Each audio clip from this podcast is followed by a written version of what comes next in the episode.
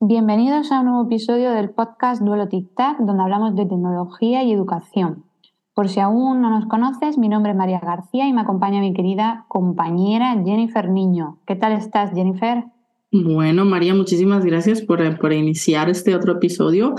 ¿Y cómo estoy? Bueno, eh, con mucho trabajo como siempre, pero emocionada de empezar a grabar un nuevo eh, episodio y este episodio va por doble partida, por así decirlo. Eso es. Es decir, nuestros oyentes van a disfrutar de un episodio muy especial, ya que vamos a entrevistar a dos mujeres cuya investigación está centrada en algo que nos encanta, como es la tecnología educativa. Estamos muy ilusionadas y agradecidas de que estén hoy aquí, que seguramente, pues bueno, se nos nota un poquito en la voz, ¿no? La ilusión, la emoción que siempre nos, nos da. Además, Sí, perdona, además, porque digamos que la primera mitad de esta temporada, ¿no? Estuvo marcada por, por compañeros y no quiero delatarlo todo, pero esta otra mitad... Porque, eso es, ya, ya, ya que te estás eh, pues adelantando un poco, ya dinos eh, quiénes nos acompañan hoy en Duelo Tic ¿Quiénes son?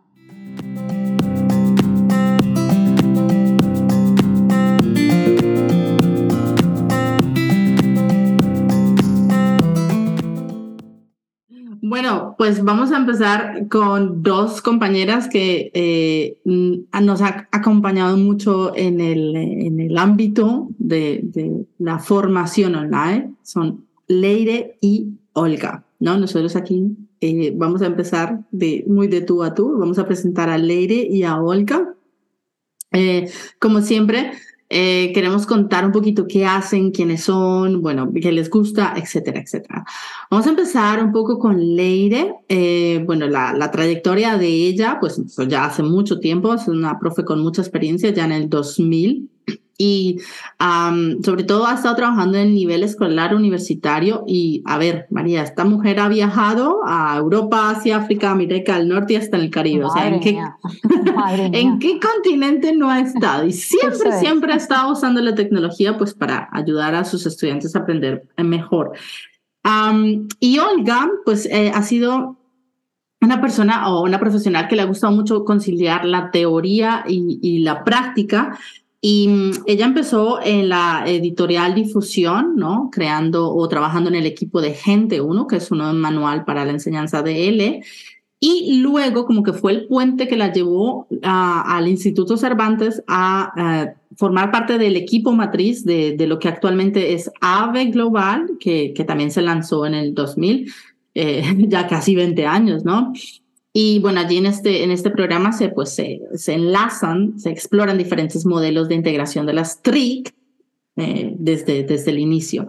Em, luego ha publicado varias cositas, por ejemplo, en el 2001 publicó la red como material didáctico en la clase de L con la editorial Edelsa. Y eh, la última obra de la cual o sobre la cual estaremos hablando en este episodio que se llama Competencias Digitales en el Aula con eh, Udima y Enclave, ¿no? Es, también es una obra que, que no debe faltar en cualquier estantería de profes. Y que somos eh, muy fan de ella. Exactamente. Y bueno, ha, participado en diferentes proyectos europeos como LinguaNet Worldwide. Ah, así que definitivamente tenemos los pesos pesados. Pero también como somos docentes, no solamente la, el currículo, somos docentes con fortalezas y debilidades. Eh, Leire, cuando hablamos de, fortalezas, pues ella dice que una fortaleza es haber trabajado en tantos contextos diferentes, pues, ¿no? Que le ha dado como esas herramientas. Eh, y una debilidad eh, es que ella quiere crear experiencias de aprendizaje que se alineen a las necesidades de cada estudiante en el aula. Cosa que a veces no es tan fácil, ¿no? No, no es tan fácil. Por otro lado, Olga, ella dice que a ella le gusta, que una em, fortaleza es que le gusta promover la responsabilidad del estudiante y sobre todo su autonomía, ¿no? Em, y una debilidad, yo creo que también es una de las mías, eh, le gusta probarlo todo y, y, que no tiene tiempo, ¿no? Para ello. Así que ya, te entiendo perfectamente, Olga. Eh, hablemos de redes sociales favoritas. Pues eh, Leire em, dice que la pandemia cambió un poco su, su actitud, su relación con las redes sociales y que en este momento no tiene una red social favorita. Como lo decía en uno de los episodios anteriores, eh, Daniel Hernández de ProfeDL, que no, tampoco. Y eh, le gusta también investigar mucho el impacto que tienen las redes sociales en el lenguaje, ¿no? En las relaciones personales y está investigando precisamente ahora una, una aplicación eh, que es una aplicación que se llama Be Real, ¿no? Está investigando pues qué impacto tiene. Y Olga, bueno, pues como yo la conocí también mucho, está muy activa en LinkedIn en, eh, y una de sus herramientas eh, principales o favoritas es Flipgrid, ¿no? También que, mm, que es una que vale la pena probar. Eh, también entre Leire y Olga nos comentan que usan mucho Padlet, Geniali, Kahoot y um, Leire nos va a hablar, creo, espero, de Bluecat, que es una de las herramientas que encontró o descubrió en los últimos años. Em, y nada, yo creo que esas son las herramientas como que más activas en su portafolio, ¿no? Y bueno, Google Drive, que tampoco puede faltar. Y con todo esto, eh, también nos va a interesar un poco eh, saber qué es para ellas, ¿no? La, tecnología, cómo, cómo, la definen. Y por un lado te cuento que, que Leire, eh, para ella la tecnología es una herramienta más de la que muchos docentes eh, pues bueno, la utilizan para, facilitar el proceso de, enseñanza-aprendizaje. Y en cambio, Olga pues nos dice que la tecnología es parte de un ecosistema sostenible a caballo entre lo analógico y lo digital, donde profesores y estudiantes entran y salen según sus, intereses y, conveniencias. Así que yo creo que, tenemos todo listo y preparado para hablar con, con nuestras invitadas hoy, ¿no, Jennifer? Así que vamos a ello, María. Pues bueno, aprovechando la, oportunidad de, poder charlar con, dos investigadoras especializadas en, competencia digital, pues a Jennifer y a mí nos gustaría haceros la siguiente pregunta. Eh, ¿Cómo pensáis que es posible facilitar la inclusión de TIC en la enseñanza de L en sus diferentes modalidades a través del énfasis en el desarrollo de la competencia digital docente? Eh, pues yo la verdad es que pienso, bueno, Leire, tomo la palabra en esta. Yo pienso que mm, una inclusión superficial de las TIC en educación puede parecer sencilla, ¿no? Es probable que incluso todos hayamos empezado por aquí, ¿no? Pero participar de un cambio profundo, metodológico, eh, pues ya necesitamos una pauta, una estructura, eh, un mapa, me atrevería a decir, ¿no? que nos ayude a configurar una visión entender qué aspectos eh, pueden afectar a cada una de las partes que conforman el diseño de un proceso de aprendizaje, eh, como puede ser el currículo, la forma de plantear las actividades, la forma de integrar la competencia digital del, del, alumno, lo que él hace fuera del aula, las nuevas pedagogías emergentes. Y aquí es cuando los diferentes marcos de competencia digital no solo docente, sino ciudadana, pues son de gran ayuda para, los profesores, porque tenemos ese mapa eh, con los diferentes aspectos que tenemos que abordar que van mucho más allá de, ese uso superficial de una tecnología u otra. ¿no? Sí, es, mm, Olga, lo que comentas, algo que ha dicho ahora mismo sobre la, la superficialidad, ¿no? que de forma superficial incluir la tecnología en el aula en la competencia digital docente y, la del estudiante, es como algo lo, primero que hacemos, ¿no? Y, no es malo, no es malo, es, una manera de empezar y que hay que animar al profesorado a no tenerle miedo a la tecnología. Pero nosotras eh, consideramos que mm, la tecnología está en todos nuestros aspectos de la vida, en todos, en temas personales, profesionales, de ocio. Entonces, sin querer, hemos dado por hecho que sabemos usar la tecnología como, como algo natural. ¿No? Entonces aquí es donde está el, tema de la competencia digital, ¿no? Eh, la formación en competencia digital, tanto para el docente como para el estudiante. Y siguiendo con lo que ha dicho Olga, hay una serie de marcos de referencia que son fundamentales para que una persona, un docente, pueda formar a sus estudiantes con una competencia digital sólida. Y voy a, algo, a un ejemplo muy básico. Eh, eso, eso, cuéntanos. Los ejemplos siempre nos ayudan. Bueno, todos nosotros sabemos leer y escribir, ¿verdad? ¿Cuántos de nosotros hemos aprendido a leer y a escribir la lectoescritura, la competencia de la lectoescritura, la, la alfabetización tradicional? ¿Cuántos hemos aprendido a leer y a escribir solos? Muy oh. Uno, pocos. Unos pocos. Unos pocos, pero no muchos, ¿no? O sea. Tendría que ponerme a investigar, pero creo que son muy pocos para nosotros lo normal es que nos enseñen, ¿verdad? A leer, a, unir las letras, a, hacer los sonidos, a, convertir eh, una palabra en un significado. Pues nosotras creemos las dos que la competencia digital se enseña así, también desde el principio. ¿Y cómo se puede conseguir esto? Incluyendo la competencia digital en los proyectos curriculares de forma transversal.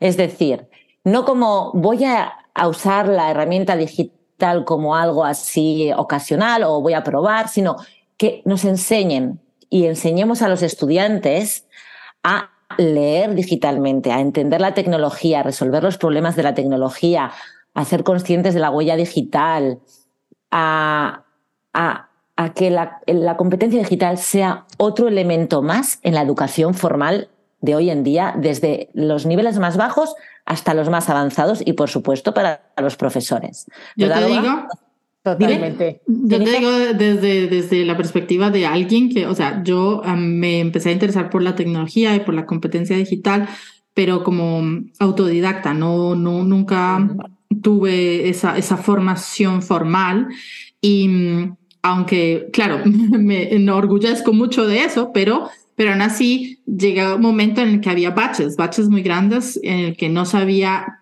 ¿no? dónde me, encontraba en ese momento, no me ubicaba y fue realmente, como tú dices, Leire, eh, cuando me introduje en estos marcos donde dije, ah, bueno, ya te empiezas a ubicar, empiezas a decir qué parte tienes que, en, qué parte tienes que enfocarte más, etcétera. Y ahí empiezas a, a tapar, ¿no? Poco a poco esos baches. Sí, sí. pues tienes Yo, Jennifer, me pasó lo mismo. ¿eh? ¿eh? cuando descubrí, pero cuando descubrí esos mapas, ¿no? el primero de la UNESCO, yo me fasciné. De repente pensé, eh, la competencia digital no es solo usar esto. O sea, aquí tenía como un guion, una pauta de la que podía salirme, en la que podía ubicarme, pero que de repente me ordenaba un montón de aspectos que yo tenía que tener en cuenta eh, pues en los programas de formación y en los programas de L. Entonces dije, es que necesito este marco conceptual también, aparte de, los sílabos prácticos, ¿no? De los marcos de competencia digital, que tienen unos descriptores y unas áreas tan detalladas, ¿no?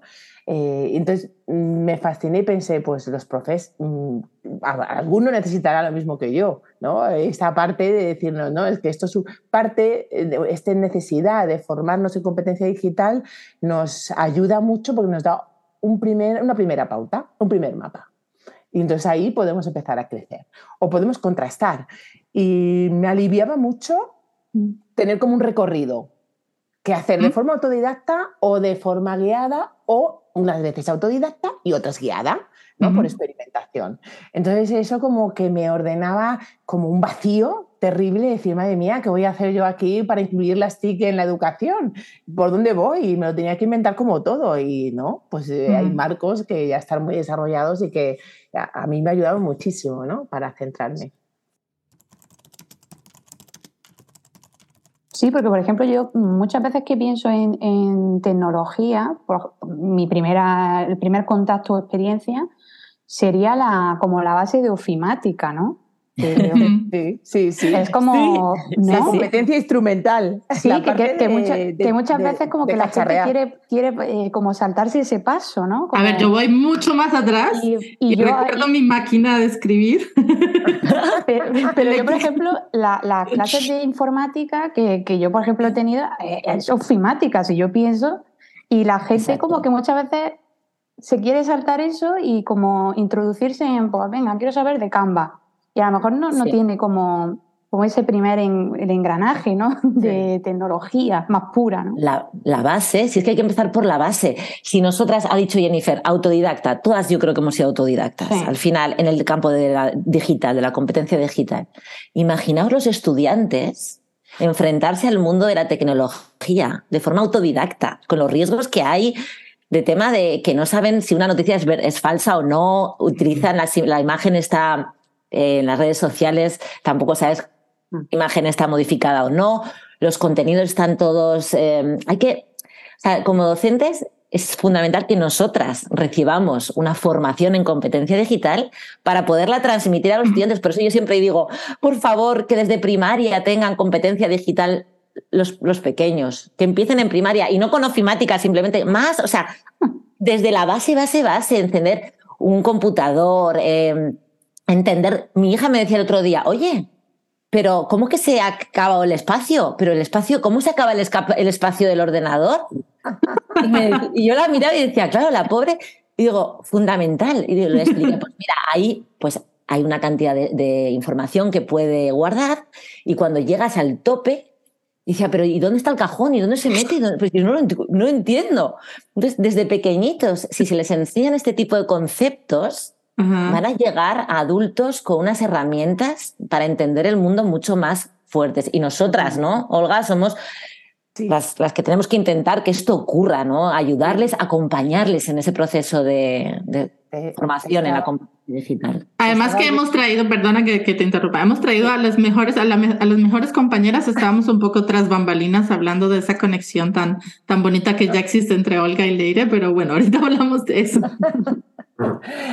Pues mira, te estaba oyendo eh, hablar, Leire, y a propósito de la conexión, Jennifer también, y decía, junto con todos, eh, hablando de conceptos, a mí me gusta mucho y me ha ayudado mucho, soy muy conceptual, también para entender por qué hago algo o cuál es la base o cómo puedo luego eh, ayudar, ¿no? apoyar a los colegas a transmitirles esas sensaciones y todo el, por qué en la sociedad hacen falta estos cambios, ¿no?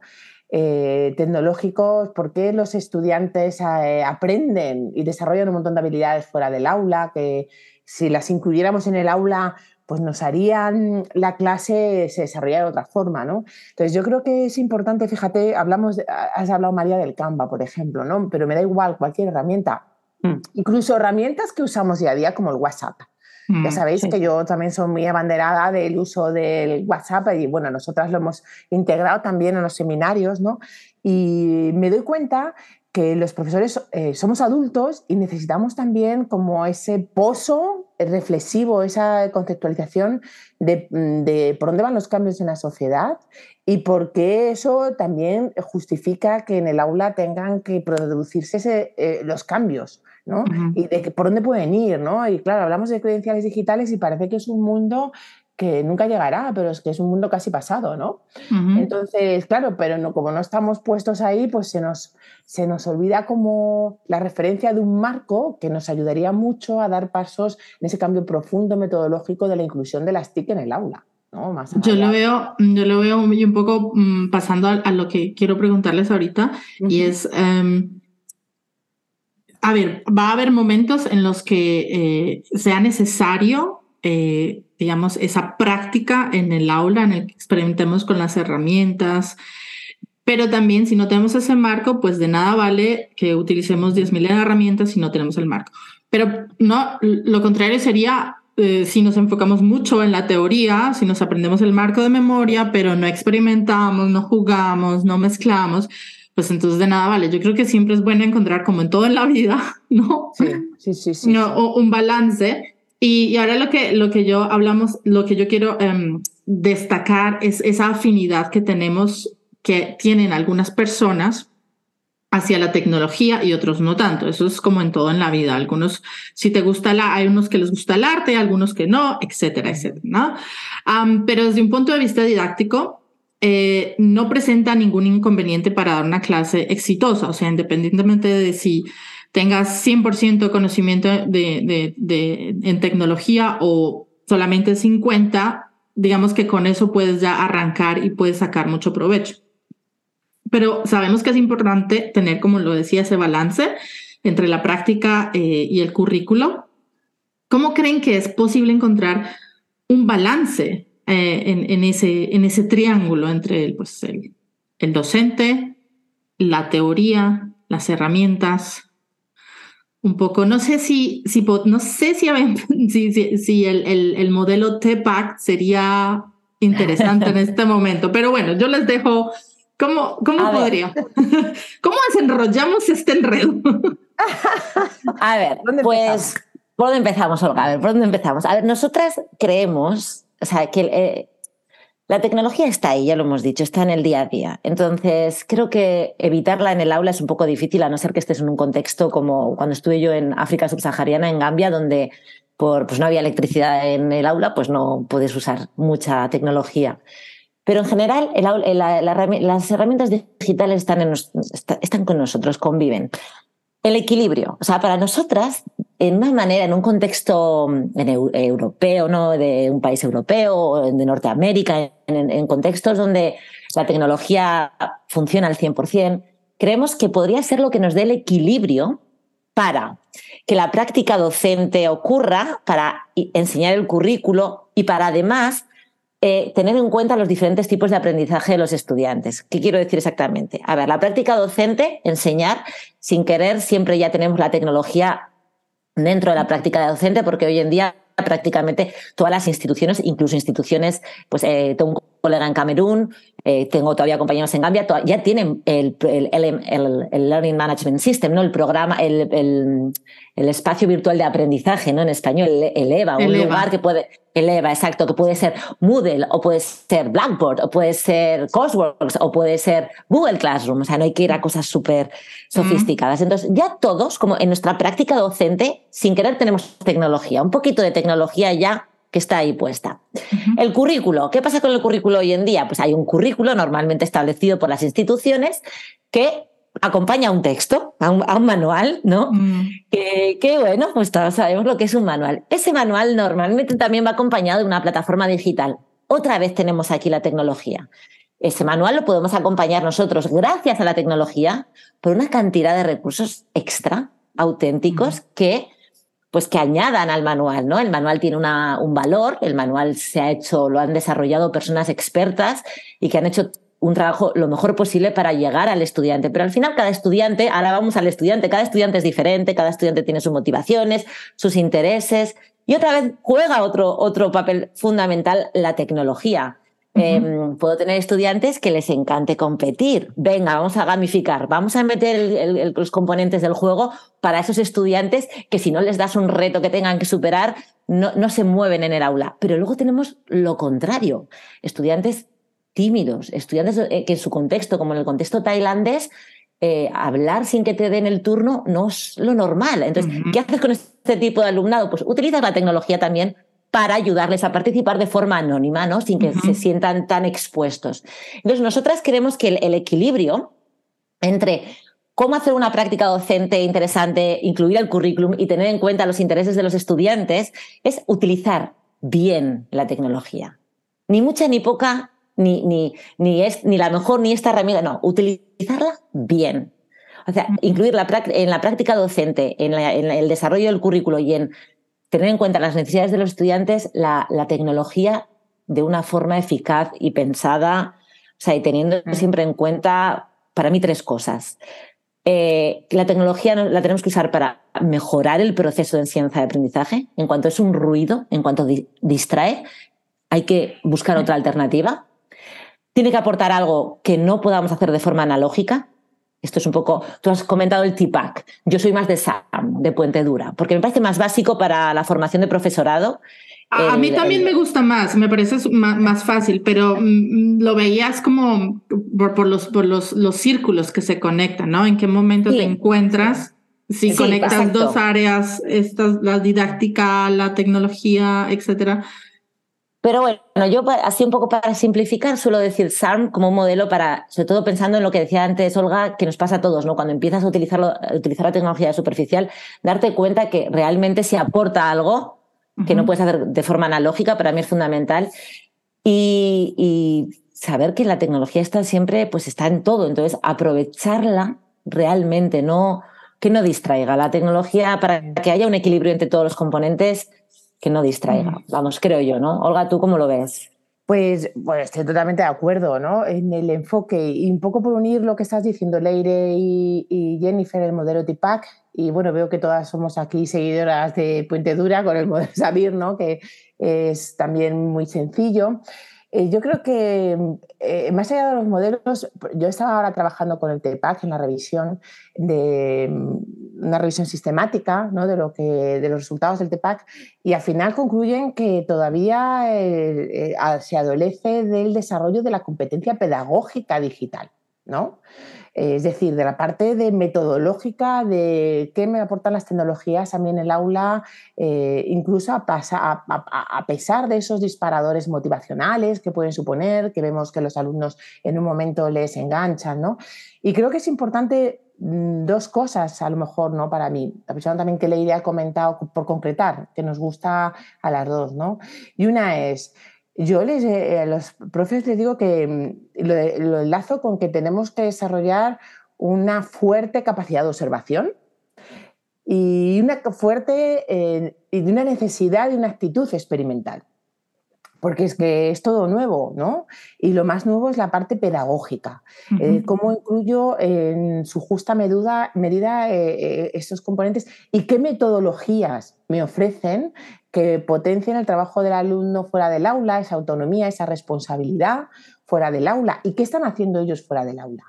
Y lo comentaba con Leire eh, antes de la entrevista, eh, para mí es que estamos de suerte en L, porque todo lo que los alumnos hacen fuera del aula lo podemos aprovechar para que lo hagan en el aula, esos perfiles digitales, pero en español. Entonces, el profe puede decir, vamos a trabajar estos contenidos y ellos em, definir o identificar en qué artefactos digitales nos los proporcionan, porque eso apela a, ese perfil digital, a sus intereses, a su forma de hacer fuera del aula y además nosotros los profes aprendemos con ellos, ¿no? En ese aprendizaje horizontal que, tenemos. Entonces, eh, los resultados de los modelos que hay ahora y que nos ayudan a ver, como decías también Jennifer, ¿no? los circulitos de que la tecnología, la pedagogía, eh, la parte del perfil de los estudiantes, la huella digital que aludía también Leire, cómo lo podemos engarzar todo, ¿no? Y yo creo que es fundamental ser observadores y experimentar, porque eso nos lleva a descubrir que tenemos eh, redes o herramientas en las que nosotros somos competentes instrumentalmente, es decir, las manejamos muy bien, que en él pueden ser muy rentables y muy eficaces y no hemos reparado en ellas, porque estamos obcecados en descubrir eh, la última tecnología que están usando, eh, no sé quién, María, porque me gusta mucho y la sigo, ¿no? Jennifer Leire. Bueno, eso, eso, Olga, ¿qué razón tienes? La, la de noche sin dormir que me he pegado yo intentando mantenerme al día. Sí. Que ya te digo, se queda uno. Pero mira que, Olga, ah, hablando un poco de, ese equilibrio, un poco conectando el modelo TEPAC, me acordé em, durante, creo que al inicio de la pandemia de 2020 hicimos una formación aquí en Alemania con profesores y estábamos mirando pues de cerca el modelo TEPAC y, tengo eh, un ejemplo en el que, en que pues tratamos de, de mirar la práctica docente y plasmarlo con el modelo, porque es un modelo muy abstracto, ¿no? muy, eh, complejo de entender. Entonces eh, yo lo que hacía era pues poner ejemplos, ¿no? Entonces me acordé de un ejemplo en el que eh, bueno, la, la parte, digamos, lingüística, ¿no? El conocimiento lingüístico era, el docente estaba tratando, pues estaba enseñando cómo, o que sus estudiantes aprendieran a dar opiniones, ¿no? Era un B1, B2, ¿no? Dar opiniones. Bueno, estamos en ese círculo del contenido lingüístico. Luego, eh, en, el, en el didáctico, es decir, de qué manera iban a intercambiar opiniones, ¿no? Entonces ella pensó en hacerlo de forma colaborativa, como cada semana, em, plantear una tarea para ofrecer opiniones ah, sobre diferentes temas. Listo, entonces eh, creó una, una técnica de debate. Y luego venía la parte de conocimiento de tecnología, entonces decía, ah, bueno, pues entonces la primera vez utilicé Miro, la segunda vez utilicé Jamboard y ta, ta, ta. Entonces, en total, creo que eh, en, la, en lo que contaba ella, creo que hizo, propuso cinco herramientas diferentes de muros colaborativos. Entonces, las otras dos competencias estaban bien propuestas, pero luego al unirlas con las herramientas, ahí vino el caos, porque a ver, el estudiante con una herramienta, pues ya eh. se vuelve loco, con dos, con tres, con cinco, y cada vez eso implicaba que él tenía que, el estudiante, el aprendiente tenía que tener una curva de aprendizaje en unas más altas, en unas más bajas, pero entonces cada semana era algo nuevo y no se veía como ese avance, esa progresión. domino esta herramienta, eh, me enfoco en la primera clase en, mm, saber. y luego, no, no sé si... Sí, pues, eh, nosotras, fíjate, Leire y yo, a mí yo terminaba, yo terminé un seminario de esto, de, como estás diciendo, Jennifer, les enseñas cuatro, cinco, seis las que tú trabajas y al final la profe Leire otras tantas, ¿no? Y al final eh, la pregunta que me hacían era, ¿y por dónde empiezo? Entonces, yo creo que es importante desarrollar también herramientas que responden a estos planteamientos, eh, pues al final casi son vitales, ¿no? experienciales de los profes. Nosotros, por ejemplo, aquí hemos desarrollado la herramienta del decálogo para empezar a incluir tecnología en el aula de L. Y en realidad son pasos que podríamos concretar o abstraer, ¿no? Depende del momento en el que estemos generando esa herramienta, yo creo que casi todos los profesionales docentes, ¿no? Pero en esa vorágine de poner el foco en qué en cuál uso o si es la última o si es la mejor y no y, o ignoro otras tantas, ¿no? Esa sobrecarga que tenemos informativa, al final despistamos, mm, mm, sale del seminario y el profe qué tiene que hacer, ¿no? Entonces en este decalo, sí, Leire la veo de hacer que sí. Sí, no, es que el decálogo me parece fundamental, Olga. O sea, el decálogo que, hemos creado y que se puede leer en. Bueno, está, está todo bastante accesible, todo hay que decirlo, está en el libro. Em, guía mucho al, docente, pero es que una cosa que ha comentado Jennifer, que los estudiantes se perdían, ¿no? Al intentar.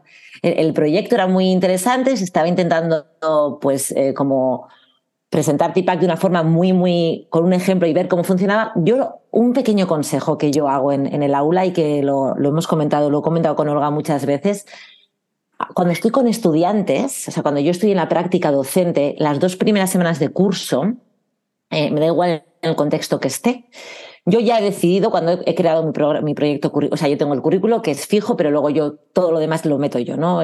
los extras que yo quiero. Pues elijo cada año al principio en verano, cuando ahora en Navidad tengo que ponerme para, para el siguiente semestre, máximo tres herramientas digitales por curso o semestre. Mm. Y no uso más. Y apareció hace tiempo Blueket, no sé mm. si hace ya dos años o tres más o menos, que es una herramienta de gamificación que la conocí en un congreso aquí en Estados Unidos y me flipó. Y, y fue en Navidad, yo asistí al Congreso en Navidad y tenía ahí la, la, en el, ay, quiero meterla, quiero meterla, y no la metí en ese semestre. O sea, yo esto fue en diciembre y en enero empezaban las clases y me negué en rotundo a meter la, herramienta nueva en, ese semestre. ¿Qué hice? Me pegué ese semestre jugando pues con mi hija, con amigos de mi hija, con adultos, a ver cómo funcionaba con los adultos, porque es una, es una herramienta de gamificación. Entonces, lo que, está, lo que dice Olga, o sea, la vorágine que tenemos y la, tantas cosas, tantos recursos. Como docentes, el, libro que proponemos, nuestro libro, intenta enseñarnos a elegir qué necesitamos, qué queremos hacer. Y es una guía que te ayuda a, no cometer el error en aula. Antes de llevar al aula, nosotros damos unos pasos que pretendemos que luego eh, la implementación de la herramienta digital sea efectiva. Porque, claro, hay un estudio, hay un, una evaluación que hemos hecho nosotras previa, hay una teoría que hemos estudiado y la hemos puesto en práctica. Entonces, es fundamental que como docentes no desbordemos a los estudiantes a la hora de llevar herramientas digitales al aula. Yo recomiendo máximo tres por semestre y que ellos que nunca, o sea, que no, sea, que no tardemos más tiempo en explicar cómo funciona la herramienta digital, que al final es el medio, que, sino que sea o sea, es algo que en las dos primeras semanas, pues Mentimeter, yo soy muy fan de Mentimeter. Al principio de la, del curso, pues ¿habéis entendido los objetivos del currículo? ¿Cuáles son las fechas importantes? Venga, poner aquí las fechas, algo muy rápido y ya, mientras estás enseñando el currículo, el, contenido curricular, les enseñas a usar Mentimeter. Padlet, que todos conocemos, cualquier panel digital, cada uno tenemos nuestra preferencia, pues ya durante las dos primeras semanas, pues para presentarnos utilizamos un Padlet y, y vas usando eso yo soy también muy fan de Genially, como vosotras, creo yo, como Jennifer sé que sí.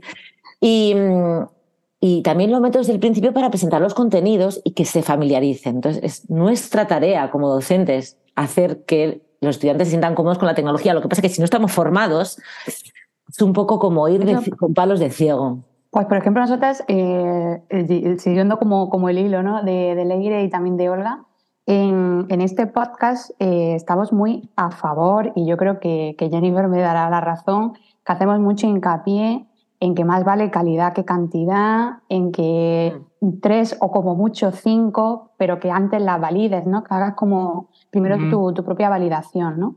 Y, ahora centrándonos un poco en el panorama de, de L, eh, yo mm, he leído muchos artículos vuestros y, leyendo algunos eh, pensé esta pregunta, porque digo, seguramente Leire y Olga han visto que un gran cambio o, mucha o poca evolución en, materiales, en entornos de aprendizaje y, por eso me gustaría saber eh, vuestra opinión de que si esa evolución o ese cambio ¿no? que se ha producido en él es positivo o negativo y, también como, como, habéis mencionado que un poco también yo siempre digo que las redes sociales el aspecto de inmediatez tiene mucho que ver y nos invaden en, esta origen, ¿no? de que tenemos que estar actualizados constantemente. Entonces, ¿cómo podríamos encontrar y aplicar también estrategias o fórmulas de, reflexión y de creación en, el aula de ELE? Eh, yo creo, fíjate, a mí me está resultando ahora muy interesante hacer partícipe eh, tanto a los profesores en formación como a los estudiantes de ELES de la reflexión después de usar una herramienta en qué les ha sido útil. ¿no? Estoy ahora trabajando en la idea mm, del concepto de inmersión tecnológica y luego esta práctica reflexiva posterior. Y un poco por ese triángulo también que en la, primera, en la anterior pregunta habéis mencionado y lo que tú comentas ahora, María. Yo creo que, es, yo creo que es, es, un momento de creatividad desbordante para los profesionales. Estamos, eh, yo creo que, bueno, no nos hemos encontrado antes en un escenario en el que tengamos que mm, rediseñar todo todos los aspectos del proceso de aprendizaje ¿no? para las pedagogías emergentes. Pero por lo mismo también puede ser un escenario para muchos colegas muy complejo. Entonces, apoyarnos, ayudarnos, facilitarnos, todo esto es importante. Y lo primero es experimentarlo nosotros mismos. O sea, me he dado cuenta que eh, ¿no? con los eh, modelos que hemos explicado también de desarrollo de la competencia pedagógica digital, los marcos que ya tenemos mm, pues, bastantes también, marcos de diferentes instituciones, organizaciones de ámbito eh, nacionales, europeos, internacionales. Em, yo creo que es importante, si un profesor experimentas y sabes un poquito las pautas que tus conclusiones, puedes acercarte a lo que el alumno espera, las expectativas que puede tener. ¿No? Y entonces facilitarle ese aterrizaje de forma pautada, darte cuenta que cuando te explican 8.000 cosas, eh, las cinco herramientas, al final, si hacemos un momento de reflexión antes de irnos, decir, ¿cuál uso? ¿Y cuál concreto? ¿Y por qué esta me ha gustado y no? Eh, es muy interesante la reflexión que se suscita en el grupo tanto de profesores en formación como de alumnos de L. Entonces, les ayudas a ese codiseño, a esa participación activa en el proceso de aprendizaje, en la definición y en la concreción de sus necesidades, de sus hábitos, de qué sería más fácil y por qué les ayuda, y entonces eso poderlo trasladar, ¿no? transferir a sus clases. Eh, no sé si he dicho demasiadas cosas ya. Todo muy interesante, así que bienvenidos. La verdad es que, madre mía, yo empecé a trabajar como profesora de él en el 2000 en una escuela pública en, eh, a las afueras de Birmingham, con treinta y tantos estudiantes. Y vamos, eh, mi recuerdo es una pizarra de tiza y un montón de estudiantes gritándome y, un caos total y un libro que era un ladrillo gigante, ¿no? Entonces, esa es mi imagen de, de, mí misma en mi primer momento en, en un aula, ¿no? ¿Y cómo ha cambiado todo? Pues mira, una cosa que creemos Olga y yo que es fundamental, hemos conseguido algo que, yo estoy súper contenta, que es romper las barreras espaciotemporales. Entonces, yo en, aquella, en aquel momento, ¿no? hace 22 años, em, estaba allí y yo me sentía encerrada en el aula, o sea, no tenía salida. Entonces, yo creo que ahora la evolución que ha habido, tanto en, las metodologías mucho más activas, mucho más eh, inclusivas del, alumnado, el alumnado, o sea, eh, posicionar al estudiante en el centro del, modelo de enseñanza y aprendizaje, lo, hemos oído desde, ya se decía en el 2000, pero es que ahora realmente están ahí. O sea, un estudiante puede venir a clase y decirte, oye, ayer leí este artículo eh, o ayer vi este vídeo en TikTok, que esto es lo último que me pasa a mí. Ayer vi este vídeo en TikTok. Porque yo pensaba que en TikTok solo había vídeos de bailar, así de primeras, ¿no? Esa era mi, lo, típico de tu idea preconcebida, ¿no? Em, y de repente es un vídeo que, que, tiene un montón de información cultural, que tiene información, datos, porcentajes, que están hablando de un problema específico en un contexto y que lo puedes llevar al aula, pero ¿quién lo ha llevado? No eres tú, sino el estudiante en el centro del proceso y tú has creado luego un material gracias al, al estudiante. Creo que ha habido una evolución muy positiva en todos los aspectos. Em, creo que la formación del profesorado, lo tenemos que tener también muy en cuenta, ha cambiado mucho y ahora, antes, a ver, yo soy filóloga inglesa y, mm, y bueno, hice el CAP, ¿no? lo que es el máster de educación ahora para secundaria. Pero vamos, que en, mi carrera en filología inglesa a mí no me enseñaban a, a ser profesora. O sea, no sé, antes era un poco, o hacías la carrera de magisterio, pedagogía de la materia que querías, o era un poco como que te lanzaban ahí, sálvese quien pueda. Entonces, es otra de las cosas positivas que creo que ha habido en, la evolución del sistema educativo, de la educación, la formación. Y en cuanto a mm, consejos concretos eh, y la inmediatez también. Yo, no sé si os ha pasado a vosotras, la pandemia me reseteó. La pandemia me reseteó en muchos aspectos. Y, es un tópico decirlo, yo creo, pero creo que es muy cierto. Y ahora lo, lo interesante es ver quién ha mantenido. ¿Quién ha mantenido eso que se aprendió, ese reseteo? O sea, tú te reseteas, pero luego has vuelto a, a prepandemia Mm. O eres otra persona post pandemia, eh, como profesora, por ejemplo, como profesora, como amiga, como mm, madre, como padre, como mm, pareja, o sea, en todos los aspectos. Yo creo que, que, hemos ido siempre corriendo, corriendo, corriendo. Y entonces llegó la pandemia y todos tuvimos que parar en todos nuestros aspectos de la vida. Entonces, en el tema educativo, yo me acuerdo ir. O sea, mi, proyecto curricular, yo planifico las clases, yo no sé si conocéis el diseño inverso, backward design. A mí me gusta mucho porque me gusta mucho tener la meta en mente y, cuando no consigo la meta, que voy, tengo que cambiar los objetivos, pues luego al final del curso digo, ¿por qué no he llegado a esta meta que me había propuesto? ¿Qué es lo que podía haber cambiado? ¿Qué era demasiado ambiciosa? Eh, ¿Había mm, eh, algún inconveniente en el aula? fuera del aula. Entonces, uso mucho la metodología inversa. Entonces, yo tengo mi, mi, hoja de ruta, mis objetivos, planifico todas las clases desde el final hasta el principio. Y, antes de la pandemia iba como una loca. ¡Pum, pum! Tengo objetivos y la tecnología, y tengo que meter esto aquí y esto aquí. Y son tres minutos. Yo voy con. Me encantan los temporizadores en clase, los sigo usando. Pero ahora, ahora, este, ahora he cambiado y no he cambiado en mi forma de entender, pues tener el objetivo claro, pero sí que ahora lo que hago, que además lo decía siempre antes, pero en realidad yo creo que no lo hacía, plan A, plan B, plan C, plan D. Yo preparo mis clases con tres actividades normalmente, tres actividades que luego se pueden, una actividad podría convertirse en tres. Y lo que intento hacer es que la inmediatez, intentar ir rápido, no. Que es que la actividad sea realmente que les ayude a reflexionar, que les ayude a entender, a comprender. Si veo que un estudiante necesita un poquito más, puede pasar a la siguiente actividad. Entonces, eh, yo creo que tenemos que intentar no dejarnos llevar por lo que nos rodea de querer conocer más herramientas digitales, de hacer más másteres, hacer más formaciones, asistir a todos los... Eh, o sea, el, querer llevar todo lo que aprendemos a un momento, sino ir poquito a poco a los docentes, a los profesores de lenguas extranjeras que quieren innovar, que, quieran innovar en pasos pequeños. Y como ha dicho Olga y también me parece que ha dicho María, eh, pilotamos, evidenciamos, eh, hacemos, eh, voy a utilizar esto, una evidencia de aprendizaje. El resultado que nos ha dado implementar esta herramienta digital ha hecho que este grupo hable más tenga, tenga, más ganas de participar en clase. Vale, pues ya tengo una evidencia, esto ha funcionado, lo documento. Otra cosa que además, Olga, a ti te encantan los, los, ¿cómo se, cómo los, cuadernos de bitácora, los... los blogs personales, los, los blogs personales, los portfolios, o sea, ese tipo de herramientas. O sea, a ver, así rápidamente, consejos.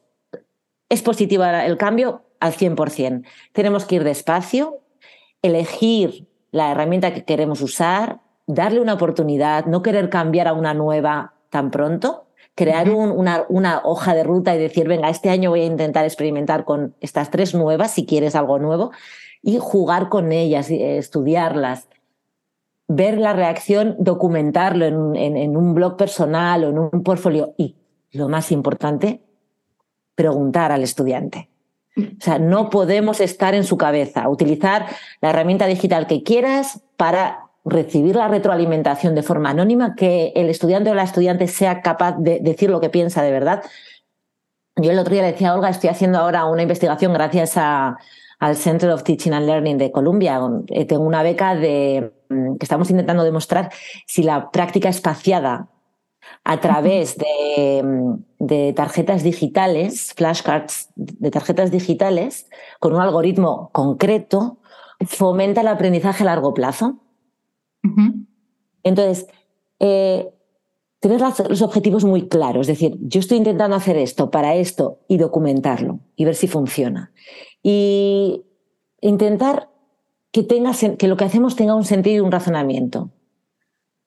Y, si no funciona, yo, o sea, os lo digo porque acabo de, leer las, las, opiniones sobre este proyecto de, de Space Practice, ¿no? de práctica espaciada, y, me he quedado triste, porque yo no me esperaba, o sea, yo pensaba que iban a estar flipados y emocionados. Qué maravilloso. Ahora tengo un montón de palabras y las puedo, eh, las voy a, porque se, supone que tenemos que evaluar eh, el, la recuperación a largo plazo. ¿Vale? Entonces, el Space Practice lo haces con un, hay una temporalización, aparece el algoritmo, te aparece la tarjeta dependiendo de la dificultad que tú le pongas en un periodo de tiempo X veces, y luego al final de cada un periodo les hacemos una pequeña evaluación, que es un juego, no se enteran, y se supone que los resultados pues, van, van recuperando las palabras. Bueno, pues la, la opinión de, mis de, de, las personas con las que he trabajado, los estudiantes de español, me ha, decepcionado mucho, pero eso no me tiene que frenar, tengo que ver por qué. Entonces, el último consejo es ese. Nosotros podemos, nosotros podemos como docentes hacer muchas cosas y, pensar, y lo hacemos con toda nuestra buena intención, nuestra formación, la investigación, pero hay que preguntar a los estudiantes. Hay que encontrar la retroalimentación, hay que saber qué opinan ellos. Y cada estudiante, y no podemos hacer todo para que les guste a ellos, ¿eh? porque yo ya también ahí me he vuelto un poco te loca. Iba a preguntar, Leire, ahora, porque una cosa es lo que han pensado ellos de la herramienta, que a lo mejor eso hay que cambiar la parte de instructiva, pero el modelo ha funcionado porque, ah, bueno, a mí me claro. interesa. para preguntarte. Es que justo ahí donde va, donde, o sea, el punto que has hecho, Olga, es fundamental. Eh, la herramienta no les ha gustado, pero los resultados didácticos. Los resultados de aprendizaje, ¿no? Los resultados de aprendizaje han sido, o sea, increíbles. Pero la, herramienta es horrible, horrible. Pues a mí no la voy a decir. No, no, Leire, me interesa mucho eso porque, además, como reflexión, pues, eh, primero el proyecto que me lo habías contado y sí que quiero más detalles, ya lo hablaremos nosotras, pero justo esto que, eh, que te preguntaba es que tenemos que diferenciar eh, porque es novedoso también, ¿no? ¿Cómo damos las instrucciones a los estudiantes para hacerles partícipes de estas innovaciones pedagógicas, ¿no? En cuanto a metodología estoy hablando, no solamente en, incorporar la herramienta X, estoy hablando en las cuestiones pedagógicas, ¿no? Lo que ahora estamos diciendo, cómo hacer el estudiante que sea el centro, partícipe, codiseñador de las prácticas, ¿no? Y entonces eh, también los profesores nos tenemos que permitir errar. Sí. Y esto nos cuesta, porque nuestro bagaje académico es de que lo tenemos que saber, que tenemos que haberlo, mm. ¿no? Cuando llegamos a la aula tiene que estar mega probado y no, no es el momento. Entonces, esa es la parte que yo digo, cómo damos la vuelta a ese resorte que tenemos emocional, académico, de esa mochila que tenemos formativa y académica, en la que incluso nuestros estudiantes están mm, formados, ¿no? Porque están formados en estas mismas metodologías que de hace años, ¿no? Y pocos en, este cambio, ¿no? Entonces, eh, claro, decimos, eh, los resultados han, funcionado a, nivel de aprendizaje. Entonces, claro, que hay que cambiar ese nivel instructivo. Entonces, eso es que también es novedoso para nosotros, ¿no? Eh, hay que, la mentalidad, ¿no? Sí, calibrar cómo tenemos que dar la instrucción o cómo cómo y cuándo, ¿no? también damos las instrucciones como siempre. También eso tenemos que darle una vuelta. Entonces, pues bueno, hasta que descubrimos el resorte también es complejo, ¿no? A mí me pasó mucho, perdona, a mí me pasó mucho eh, cuando pasé al, bueno, cuando me enfoqué también durante la pandemia en la enseñanza online en las instrucciones, ¿no? Reflexioné mucho y también fue mucho de probar e, y, fracasar en muchas cosas. Em, en esto de las instrucciones y en la, el tema de la interacción online, eh, el típico ejemplo de, eh, bueno, ahora vamos a abrir el PDF tal y vamos a ir al ejercicio tal, o sea, como si estuviéramos en clase presencial ¿no? Entonces, al principio me di cuenta de que muchos estaban perdidos y tres, cuatro preguntas, eh, ¿dónde? ¿Cómo? ¿Por qué? O sea, ¿no? en, cursos así en la universidad de 20, 25 personas, era súper estresante. Entonces ya empiezas a, desarrollar estrategias, ¿no? Entonces yo después en mi planeación de clase eh, mm, ponía al lado la instrucción escrita, entonces cosa de que solo era copy-paste, copy-paste. Entonces, yo la decía, pero también la copiaba en el chat eh, o en niveles, em, en niveles eh, mm, iniciales la desgranaba de tal manera que decía, abrir PDF, ir a tal lado. Solución, o sea, es muy sencillo. Jennifer, sí te entiendo. ¿Y no te parece a ti que cuando hacemos esto, yo también lo hago, ¿eh? Pero eh, a propósito de, de, los resultados de la práctica espaciada, bueno, los resultados en términos de opinión de los alumnos, no de resultados, ¿no? Lo que nos está contando Leire ahora de la práctica espaciada.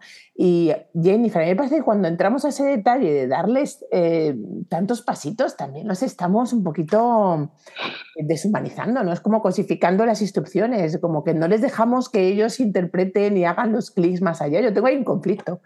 Nunca no. Yo lo veía, no, pero esto, esto era en los, en los, en los durante la pandemia y en los en los A1, ¿sabes? Ah, en los A1 donde realmente, pues la, la, cuestión lingüística era, no, era un límite para ellos y la idea era que yo lo hiciera totalmente en español.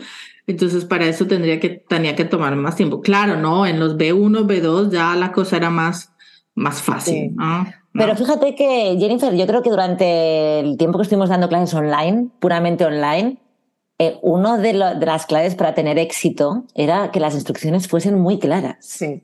O sea, yo me di cuenta, porque tú has dicho antes, eh, eh, me perdí, que decían tus estudiantes, oye, me he perdido aquí, me he perdido allá. Es que se perdían algunos en algo tan simple como hacer clic en la sesión que les tocaba. O sea, yo tenía todo organizado en, en Courseworks, en Canvas, se llama la plataforma que usamos aquí, por sesiones por día con la fecha y todo. O sea, clase 1, día tal y la hora, porque tenía diferentes secciones con el mismo nivel.